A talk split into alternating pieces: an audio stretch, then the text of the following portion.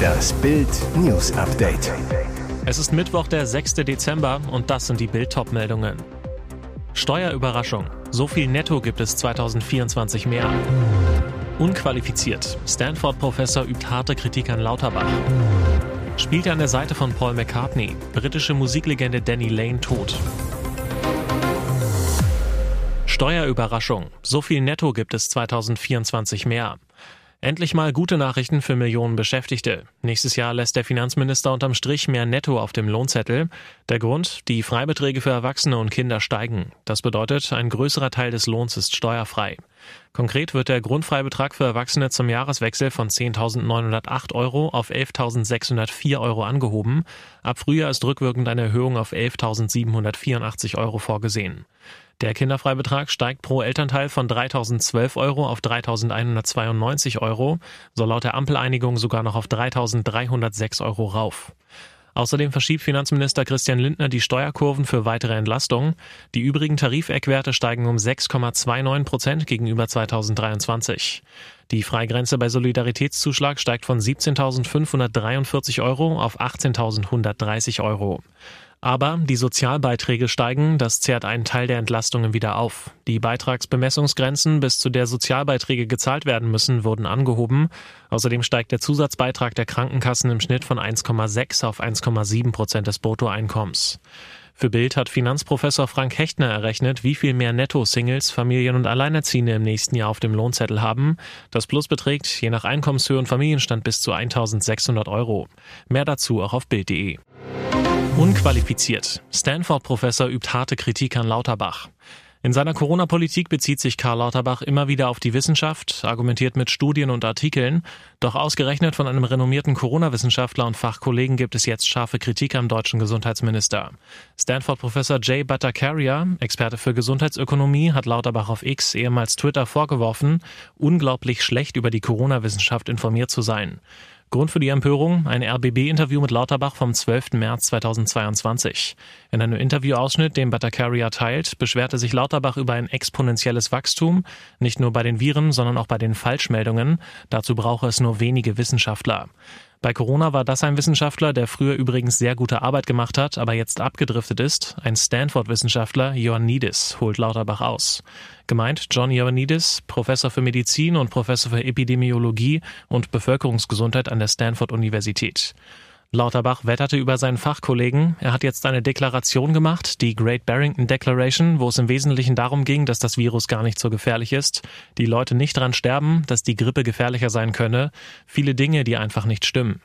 Aussagen, die Bhattacharya so nicht stehen lassen will. Professor John Ioannidis ist nicht abgenutzt und gehört zu den am meisten publizierten, zitierten Wissenschaftlern im Bereich Covid, verteidigt er seinen Stanford-Kollegen. Außerdem habe Ioannidis die Great Barrington Declaration weder geschrieben noch unterschrieben. Lauterbach scheine nicht zu ahnen, welchen Schaden seine Abschottungspolitik bei Armen, Kindern und der Arbeiterklasse anrichtet, kritisiert Bhattacharya. Und der Stanford-Professor nennt Lauterbach sogar unqualifiziert. Er spielte an der Seite von Paul McCartney. Britische Musiklegende Danny Lane ist tot. Er war Frontmann der britischen Rockband Moody Blues und spielte an der Seite von Ex-Beatle Paul McCartney bei den Wings. Jetzt ist der Gitarrist Danny Lane tot. Der Musiker sei nach langer Lungenkrankheit im Alter von 79 Jahren gestorben, zitierte die BBC aus einer Stellungnahme von Lanes Ehefrau Elizabeth Hines. Ich war an seiner Seite und hielt seine Hand, während ich sein liebstes Weihnachtslied spielte, sagte sie demnach. Geboren 1944 in Birmingham, gründete Lane in den 1960er Jahren die Moody Blues, die sofort mit ihrem Album Go Now an die Spitze der britischen Charts schossen. Er verließ die Band bereits 1966 wieder und versuchte sich an einer Solokarriere, bevor er sich 1971 den neu gegründeten Wings um McCartney und dessen Ehefrau Linda anschloss. Ich stand mehr im Schatten, aber das störte mich nicht, sagte Lane vor einigen Monaten in einem Interview. Polizeieinsatz am Alex. Feuer auf Berliner Weihnachtsmarkt. Flammen und dichte Rauchschwaden am Abend über dem Berliner Alexanderplatz. Wie die Feuerwehr auf X ehemals Twitter schreibt, gerieten zwei Holzverkaufsstände auf dem Weihnachtsmarkt in Brand. Nach Angaben der Polizei sollen zwei Menschen leicht verletzt worden sein. Wie ein Einsatzleiter gegenüber Bild mitteilte, erlitt ein Weihnachtsmarktbesucher eine leichte Rauchgasvergiftung. Ein Betreiber unternahm noch Löschversuche und erlitt dabei Brandverletzungen. Während der Löscharbeiten explodierten auch noch zwei kleine Gaskartuschen. Die alarmierte Polizei stellte zwischenzeitlich den Strom ab und räumte den Weihnachtsmarkt. Lediglich der Notausgang war offen. Zur Brandursache kann noch nichts gesagt werden. Und jetzt weitere wichtige Meldungen des Tages vom Bild Newsdesk. Deutschland hat mit dem PISA-Schock hart zu kämpfen. Unsere Schüler haben so schlecht abgeschnitten wie nie zuvor. Woran liegt das? Die Studie nennt die Corona-Pandemie als einen Grund, aber auch die hohe Zahl von Migranten an deutschen Schulen. Sowohl bei den Lesefähigkeiten als auch in Mathematik und Naturwissenschaften hat die Organisation für wirtschaftliche Zusammenarbeit und Entwicklung, OECD, den Schülern in Deutschland große Lücken attestiert.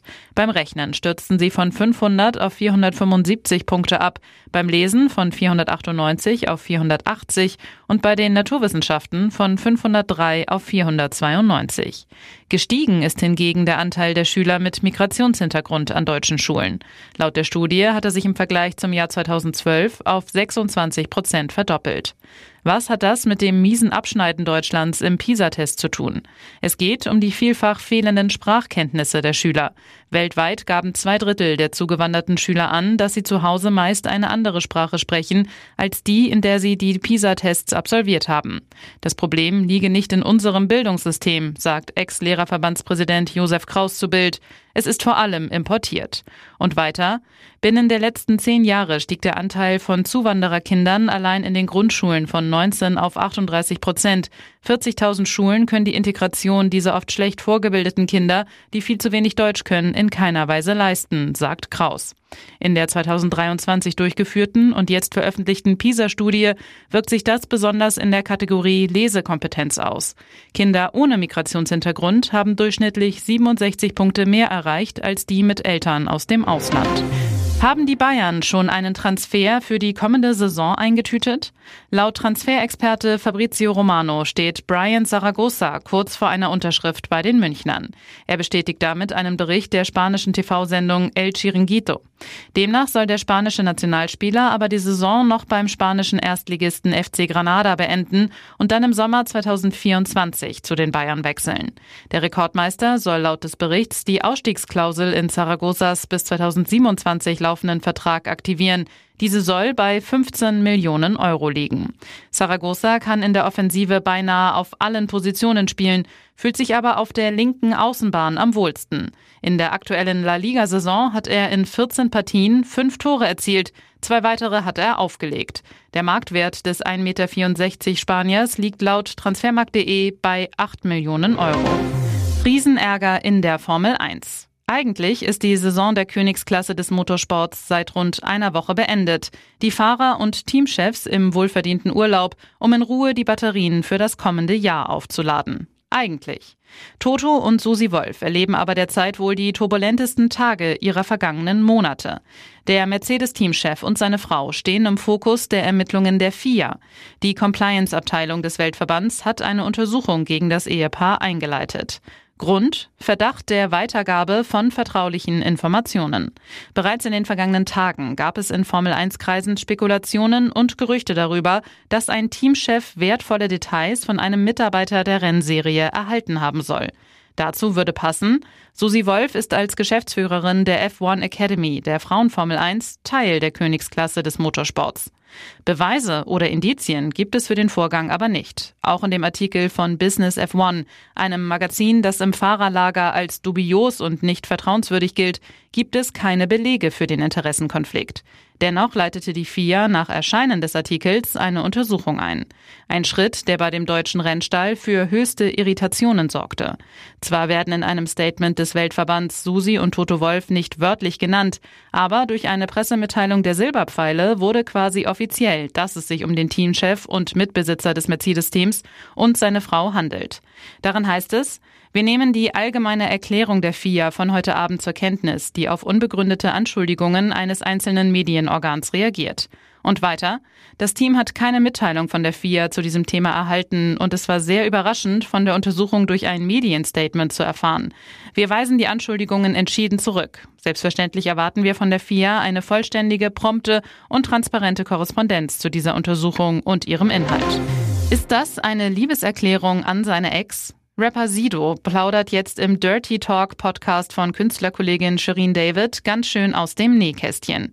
In der vierten Folge hat die Rap Barbie den nicht unumstrittenen Godfather of German Life Rap auf ihrer cremefarbenen Couch zu Gast.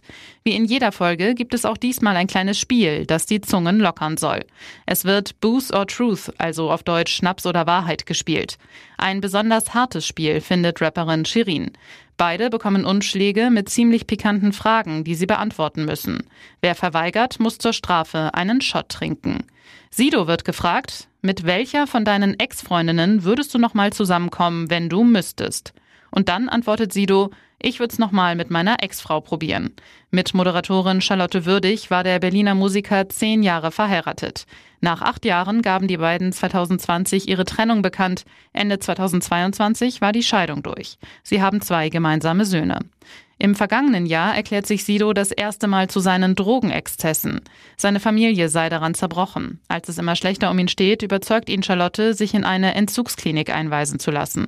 Ohne den Aufenthalt hätte er nicht überlebt, sagt Sido im Nachhinein. Den Rapper und seine Ex-Frau verbindet viel. Welche große Rolle Charlotte in seinem Leben spielt, hat er immer wieder betont. Seine Ehrlichkeit entlockt Shirin ein gerührtes Oh und einen Shoutout, was so viel bedeutet wie Grüße gehen raus. Nach einem Comeback des Ex-Paares sieht es aber trotzdem nicht aus. Nur wenn ich müsste, stellt Sido klar. Denn er ist mittlerweile mit seiner neuen Partnerin Gia glücklich, die übrigens auch Charlotte sehr mag. Alle waren gemeinsam im Happy Patchwork Urlaub.